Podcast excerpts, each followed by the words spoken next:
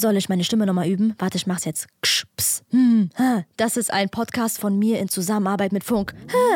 Okay, die Stimme sitzt. Geil!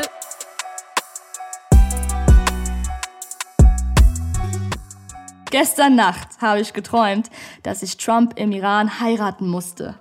Meine Mutter hat mich einfach dazu gezwungen, vor einem persischen Hodja zu diesem ekelhaften, orangekopffarbenen Sonnenbrandgesicht Toupet-Kopf Ja zu sagen. Jetzt? No joke, jetzt bin ich Pasha Trump. Willkommen zu meinem Podcast Frühlife Crisis. Frühlife Crisis. Dun, dun, dun. Heute geht es um Liebeskummer und Herzschmerz.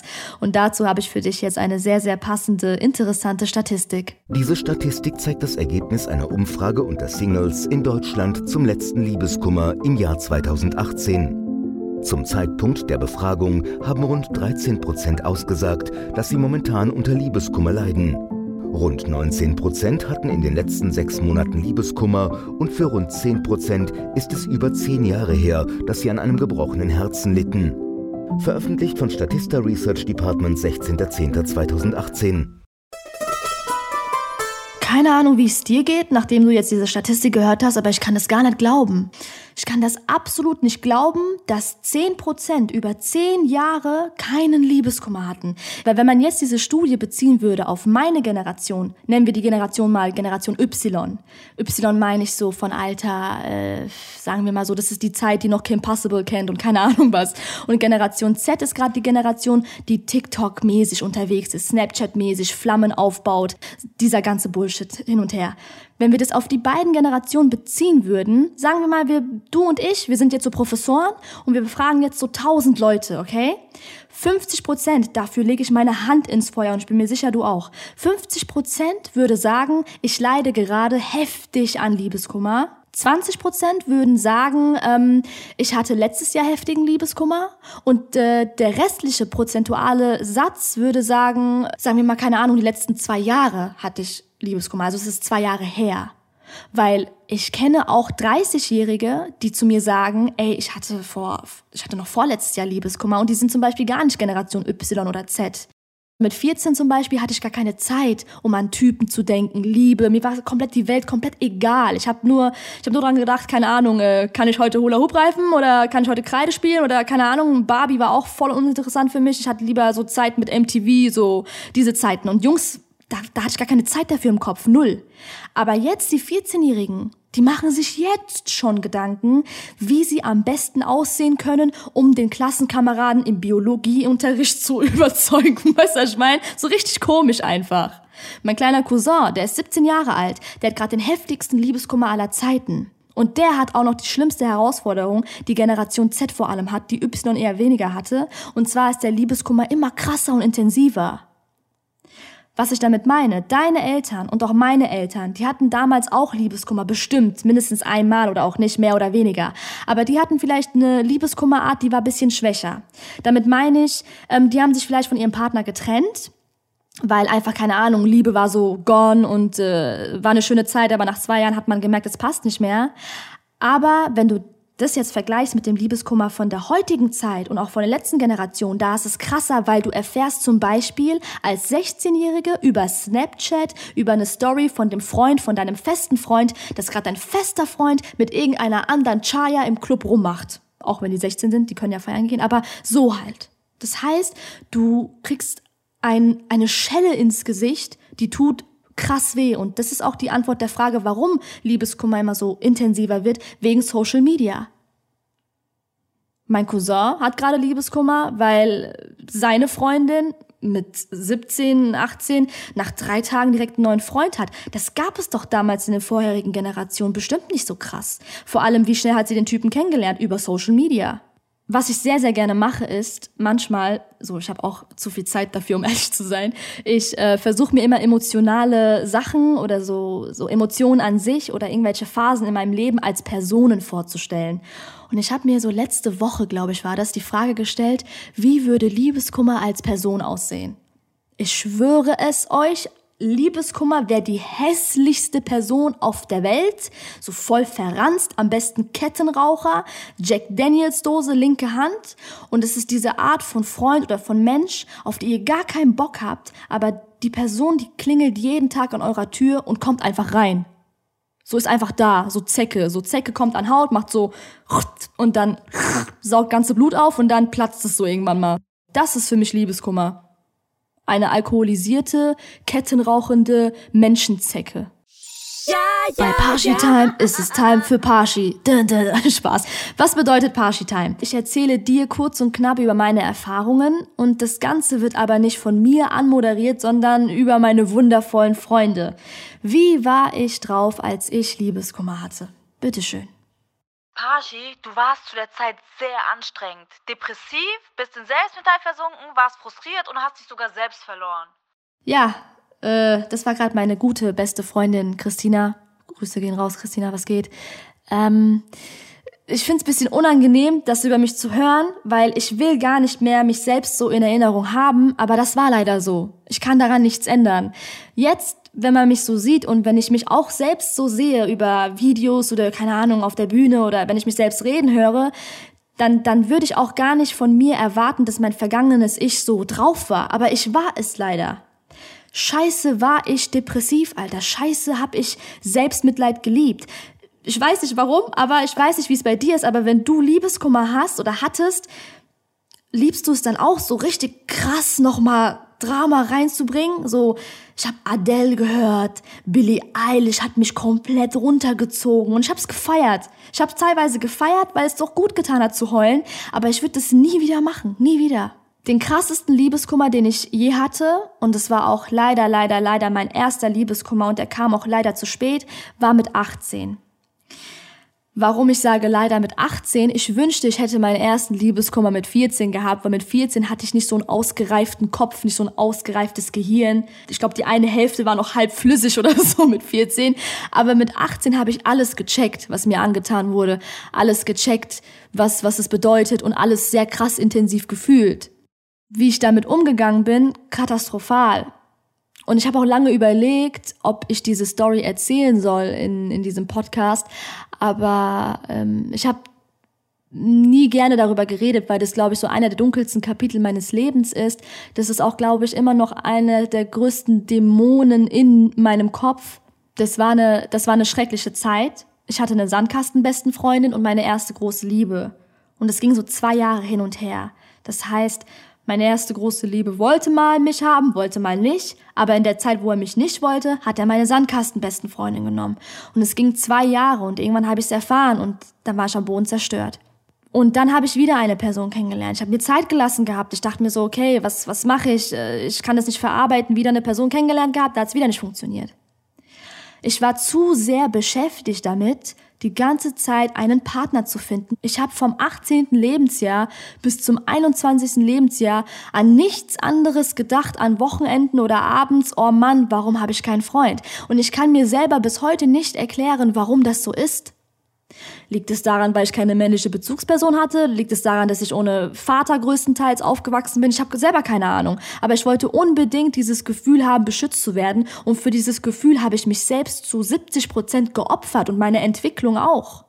Ich glaube, ich wäre jetzt ein viel krasserer Mensch, so von, von der Reife her, hätte ich nicht diese ganzen Jahre verschwendet für andere Menschen in meinem Leben. Das Krasseste, was mir jemand jemals angetan hat und das erzähle ich auch zum ersten Mal öffentlich. Ähm, ich stand ein Jahr extrem auf einen Menschen, auf einen Herren, auf einen jungen Mann und der war so mein Crush.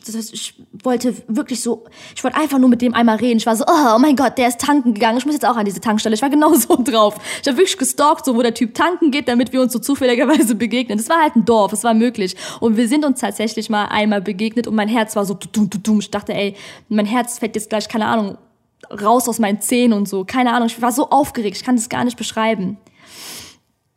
Und dann hatten wir Kontakt, wir haben geschrieben, das war eine super Zeit, das war richtig krass. Das war so dieses erste Mal schreiben und sein Name ploppte auf dem Handy auf und du denkst dir so, oh mein Gott, geil. Und ich war, ich war so voll erfüllt und ich dachte mir so, ich hätte mein Ziel erreicht. Und auch komisch zu denken, dass ich allen Ernstes mein, mein Zielabhängigkeitsgefühl von so einem Pisser abhängig gemacht habe, weil jetzt weiß ich, mit meiner Leidenschaft habe ich mein Ziel erreicht, aber damals war es unbedingt dieser Mensch. Ich verstehe es bis heute nicht.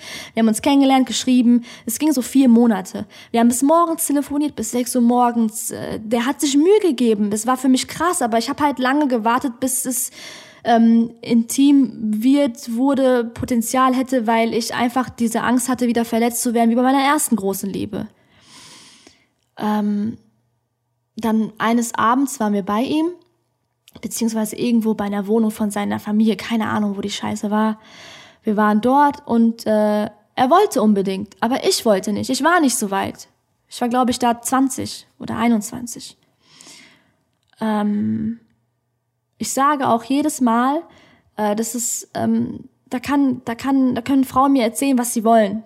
Aber wenn du, wenn du intim wirst als Frau und du bist, du liegst nackt im Bett, dann hat der Mann einfach ganz viel Macht über dich in diesem Moment. Er hat vollkommen, also er hat wirklich ich will jetzt nicht sagen, er trägt deine komplette Ehre auf Händen, aber der hat einfach diese krasse Macht in diesem Moment, dich verletzen zu können. Du bist extrem verletzlich. Fertig. Fakt. Und ähm, er wollte, ich habe gesagt, ich will nicht, ich kann auch nicht. Ähm, er hat gesagt, warum, wurde auf einmal voll frech, hat angefangen mit mir zu diskutieren, vier Uhr nachts. Ich dachte mir, was geht ab? Ich erkenne ihn gar nicht wieder. Die ganzen Monate hieß es, mein Schatz, morgens, abends, hier, da, da, da, ich warte, bla, bla, bla. Ich will mit dir zusammen sein, bla, bla, bla. Und auf einmal hat diese Person sich so krass offenbart und ich wusste nicht, wie ich damit umgehen soll. Ich lag wie baff unter ihm. Er sagt, was ist los und so, äh, wieso können wir nicht? Ich habe gesagt, ich kann nicht, ich nehme auch nicht die Pille. Ich konnte die Pille damals nicht nehmen wegen so hormonellen Scheißdingern und ich hasse auch die Pille, aber anderes Thema. Und dann sagt er zu mir so, okay, warum nicht? Und sag doch mal und hier und da. Und ich habe gesagt, ey, warum bist du so frech? Lass mich runter. Und dann hat er angefangen, meine Hände zu nehmen. Hinter meinem Kopf hat die so an mein, an, an, an ähm, die Bettdecke so. Also der hat mein, mein, meine Hand, er hat meine Handgelenke in diesem Moment so festgedrückt hinter meinem Kopf, so dass ich mich nicht so regen kann. Hat sich auf mich gesetzt und wollte auf einmal wissen, warum ich das nicht nehmen kann. Habe ich ihm erklärt gehabt, habe gesagt, hey, ich weiß nicht so, ich hatte damals auch so ein bisschen Herzprobleme und ich wusste nicht, was für eine Auswirkung die Pille aufs Herz hat. Deswegen habe ich gesagt, ey, ich kann die Pille nicht nehmen, weil ich habe Herzprobleme. Und jetzt kommt der krasseste Moment meines Lebens und ich bin aber auch Gott sehr dankbar für diesen Moment, weil hätte es diesen Moment nicht gegeben, hätte ich niemals mit Comedy angefangen und würde auch nicht hier sitzen und einen Podcast aufnehmen. In diesem Moment lässt er mich los, lässt sein ganzes Körpergewicht auf mir, also er hat sich auf mich gesetzt gehabt guckt mich an, imitiert meine Stimme, richtig ekelhaft, möchte gern fraulich und sagt, ich bin Parshad. Ich kann die Pille nicht nehmen wegen Herzproblem. Genauso. Ich schwöre, es soll mich jetzt ein Blitz hier treffen in diesem Studio, wenn ich lüge. Kein Blitz. Es ist die Wahrheit. Das war der krasseste Herzschmerzmoment meines Lebens und ich glaube, die Kategorie hat jetzt übertrieben viele Minuten in Anspruch genommen, aber mir war das sehr wichtig, das auch geteilt zu haben, weil also warum mir das so wichtig ist, sowas ist nicht normal. Und ich dachte, es wäre normal. Ich dachte, das gehört zum, zum Jugendlichsein dazu. Ich dachte, es gehört zum Liebeskummer dazu. Ich dachte, es ist normal, dass Männer einen so verletzen. Aber das ist überhaupt nicht normal, weil das war unmenschlich. Das war menschenverachtend. Und ich hat und ich war so naiv damals. Ich habe das auch verziehen. Ich habe das wirklich verziehen, weil ich mir dachte, dieser Mensch hat auf einmal die Maske so fallen lassen. Die ganzen Monate davor war ich die potenzielle nächste Freundin, Frau des Lebens, keine Ahnung. Und auf einmal so. Und ich bin wirklich dieser Person wirklich noch dummerweise Monate später noch hinterhergerannt und wollte wissen, was was Sache ist, was war, wieso ähm, war diese Nacht so. Und er auf einer Party, wir sind uns begegnet, Monate später, sagt zu mir, ich wollte dich einfach nur ficken, Parshad. Das war alles gespielt. Wochen später erfahre ich, ich war eine Art Wette. Ich war eine gottverdammte Wette. Weil in dem Dorf ging anscheinend das Gerücht über mich um, Parshad sei nicht so einfach zu knacken, Parshad sei nicht so. Und an dieser Stelle sage ich, Mütter und zukünftige Mütter, bitte, bitte achtet darauf, erzieht eure Söhne in solchen Ansichten richtig.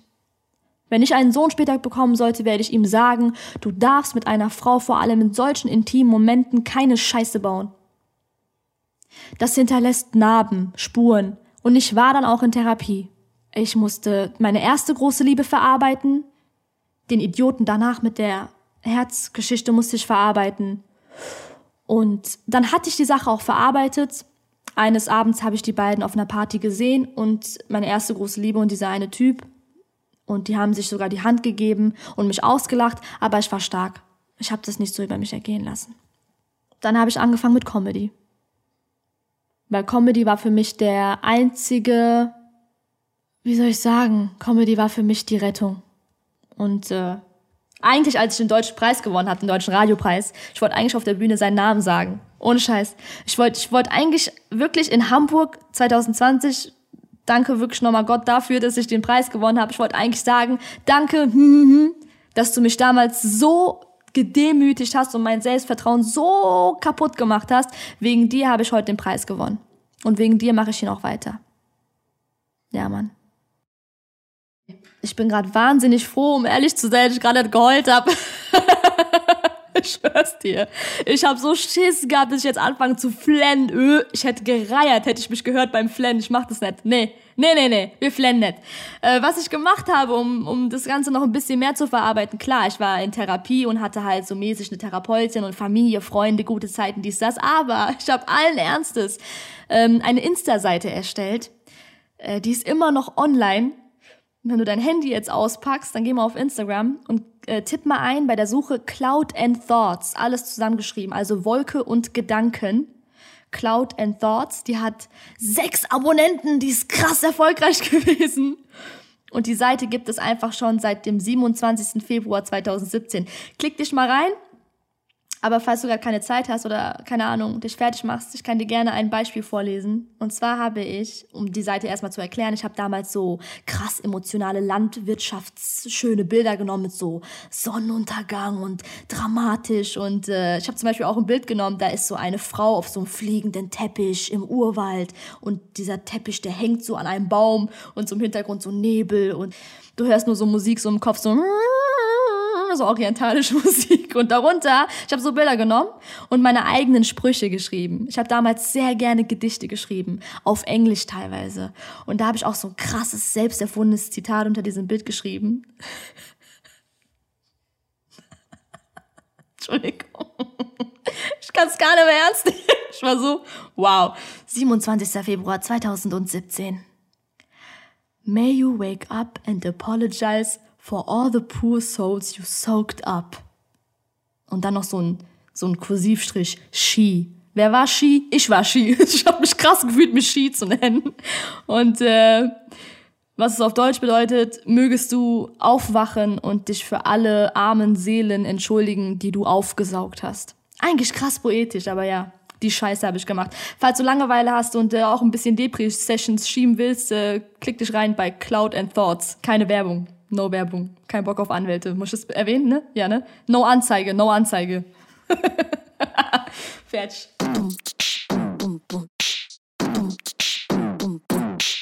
Leider, leider kann ich meinem alten Ich keine Schelle verpassen, aber was ich äh, sehr, sehr gerne mache, und das ist wirklich kein Joke, ne? Es ist wirklich echt.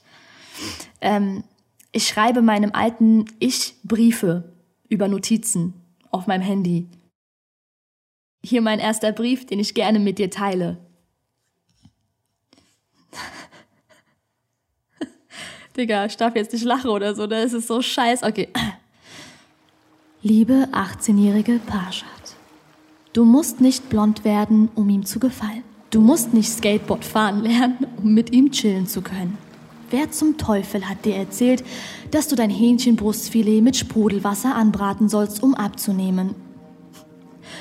Du musst für nichts und niemanden abnehmen, auch nicht für ihn. Parshad, dein Name ist wunderschön. Hör auf, dir zu wünschen, Valentina zu heißen, du Elende.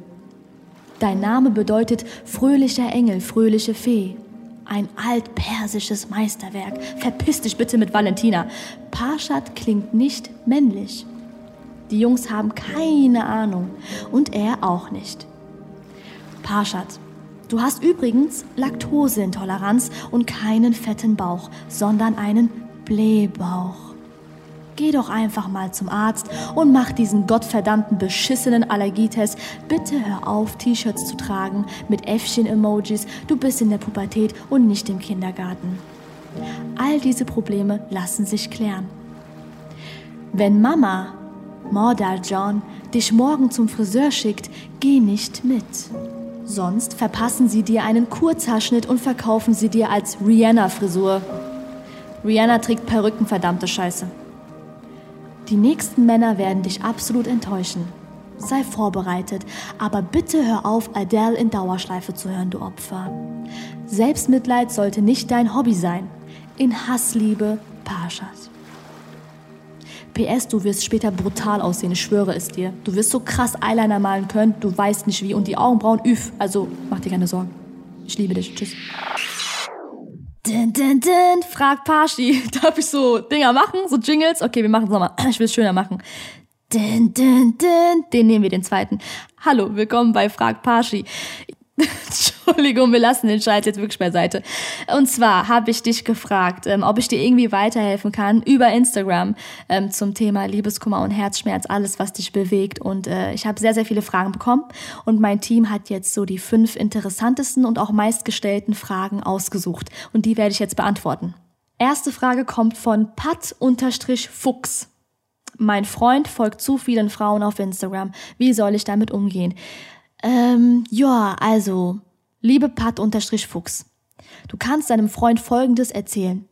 Kennst du die Story schon mit Meghan Markle und äh, Prince Harry? Nee? Okay, pass auf. Prince Harry hat die Krone abgelegt, ne? Ich will jetzt nicht irgendwie so, äh, doch ich will. Prince Harry hat die Krone abgelegt für Meghan Markle, weil seine Frau sich nicht mehr im Königshaus wohlgefühlt hat. Da soll mir noch einmal irgendeiner von der Ecke kommen. Irgendein Typ, ne? Und sagen, öh, ist doch egal, wenn ich vielen Frauen folge auf Instagram. Äh, äh, Hammer. Wenn Prince Harry die Krone abgesetzt hat für Meghan Markle, für seine Frau, dann kannst du auch bitte einigen Frauen für deine Frau auf Instagram entfolgen. Wenn du dieses Argument bringst, Pat-Fuchs, du wirst ihn zerstören. Fakt. Zweite Frage kommt von Anonym. Mein bester Freund und meine feste Freundin verstehen sich gar nicht. Was tun? Ich würde da gar nicht auf Krampf irgendwas versuchen zu erzwingen. Null. Das ist einfach so. Das Wichtigste ist aber, dass äh, beide nicht irgendwie so ein Ultimatum stellen von wegen entweder ich oder er oder sie. Verstehst du, was ich meine? Einfach ganz natürlich mit der Zeit. Vielleicht klappt es irgendwie, aber das wird schon. Das sollte aber bloß nicht irgendwie deine Beziehung zu deinem besten Freund oder zu, seinen, zu deiner festen Freundin irgendwie so vergiften. Dritte Frage kommt von Erhan Doan. Parshad, Nutella mit oder ohne Butter? Erhan Doan ist mein lieber Abijim. Also mein Manager für, für, für diejenigen, die ihn nicht kennen. Aber wirklich der beste Mann, wirklich ever. Natürlich mit Butter, Guck mal, Abi, wenn du mir jetzt zuhörst und ich weiß, du musst diesen Podcast hören, weil wir müssen das zusammen machen, ob du willst oder nicht. Guck mal, du nimmst ein arabisches Brot, ja, so ein Fladenbrot. Dann machst du äh, Butter drauf, dann Nutella und jetzt kommt Trick 2021, Erdnussbutter und Trick 2022, du bist dann noch schon voraus. Dann nimmst du noch gemahlene Haselnüsse oder nimmst Erdnussstückchen und packst es so ein, rollst es zusammen, dann hast du einfach einen arabischen Snickers. Normal. ist krass. äh, vierte Frage kommt von Suf-221. Der liebe Suf fragt, meine Eltern akzeptieren meinen Freund nicht wegen Religion. Ich brauche Hilfe. Wahre Liebe schafft alles, mein Bruder. Wahre Liebe wirklich, ich habe gelernt, wahre Liebe packt wirklich jedes Hindernis. In meiner Familie, meine Cousine hat auch einen deutschen Mann geheiratet, obwohl ihre Mutter anfangs sogar geheult hat deswegen. Und jetzt sagt ihre Mutter über den deutschen Mann, ey, einen besseren Mann hätte ich für meine Tochter nicht vorstellen können. Deswegen glaube mir, es wird hart, es wird ein harter Kampf, aber es lohnt sich. Bleib dran, wahre Liebe schafft jedes Hindernis. Aber so viel kann es auch verstehen, wenn es dich irgendwann fertig macht. Achte immer noch auf deinen eigenen inneren Stern. Also der darf auf gar keinen Fall irgendwie erlischen. Weißt du, was ich meine? Das ist sehr, sehr wichtig. Egal ob mit Partner, egal ob mit Partner oder ohne Partner, der innere Stern muss immer leuchten. Letzte Frage von Anonym. Sollte man Fremdgehen verzeihen? Ähm, ob man etwas sollte oder nicht, kann ich dir nicht beantworten. Aber ich kann dir aus persönlicher Erfahrung sagen, dass es möglich ist, sowas zu verzeihen. Und da würde ich jetzt gerne etwas auch über mich kurz erzählen an der Stelle. Ich habe Fremdgehen schon einmal verziehen. Und ich kann auch verstehen, wenn einige Leute sagen, von wegen, öh, Paschat, naiv, dumm, einmal Fremdgeher, immer Fremdgeher. Es muss nicht immer so sein. Jede, und ich hasse es auch, wenn Leute versuchen, mir immer ständig so reinzureden, weil jeder Fall ist doch ein eigener Fall für sich. Du kannst nicht vorhersehen, was passiert, und du kannst auch nicht immer alles verallgemeinern, kannst du nicht. Ich habe Fremdgehen verziehen, weil ich gesehen habe, dass mein Partner viel Arbeit investiert hat und meine Meinung zu dem Thema ist, irgendwo hat die Frau auch ein bisschen Schuld. Ich sage nicht mal die Hälfte oder 80 Prozent oder 10 Prozent, aber ein bisschen Schuld, weshalb der Partner fremd geht. Und ich wollte an diesem Problem auch mitarbeiten. Wir haben kooperiert, wir haben uns neu kennengelernt, wir haben uns neu gedatet, wir haben uns auch selber therapiert und es ist möglich, weil wie gesagt, auch bei allen Fragen, die noch weiterhin kommen werden, wahre Liebe schafft jedes Hindernis. Es war hart, es ist nicht einfach. Du wirst auch immer Rückfälle haben während des Prozesses, aber dein Partner muss auch das in Kauf nehmen. Und dann schafft man das. Ich sitze hier gerade in diesem Raum und jeder guckt mich gerade hier an und erwartet voll so die krasse Auto-Abmoderation von mir. Es macht mich gerade ein bisschen nervös. Wie, wie mach ich sowas? Ja, äh, das war's mit meinem Pod. Nein, wie macht man sowas? Das, ähm, auf jeden Fall, guck mal, wir machen das jetzt auf meine Art und Weise. Also, lehne ich kurz zurück.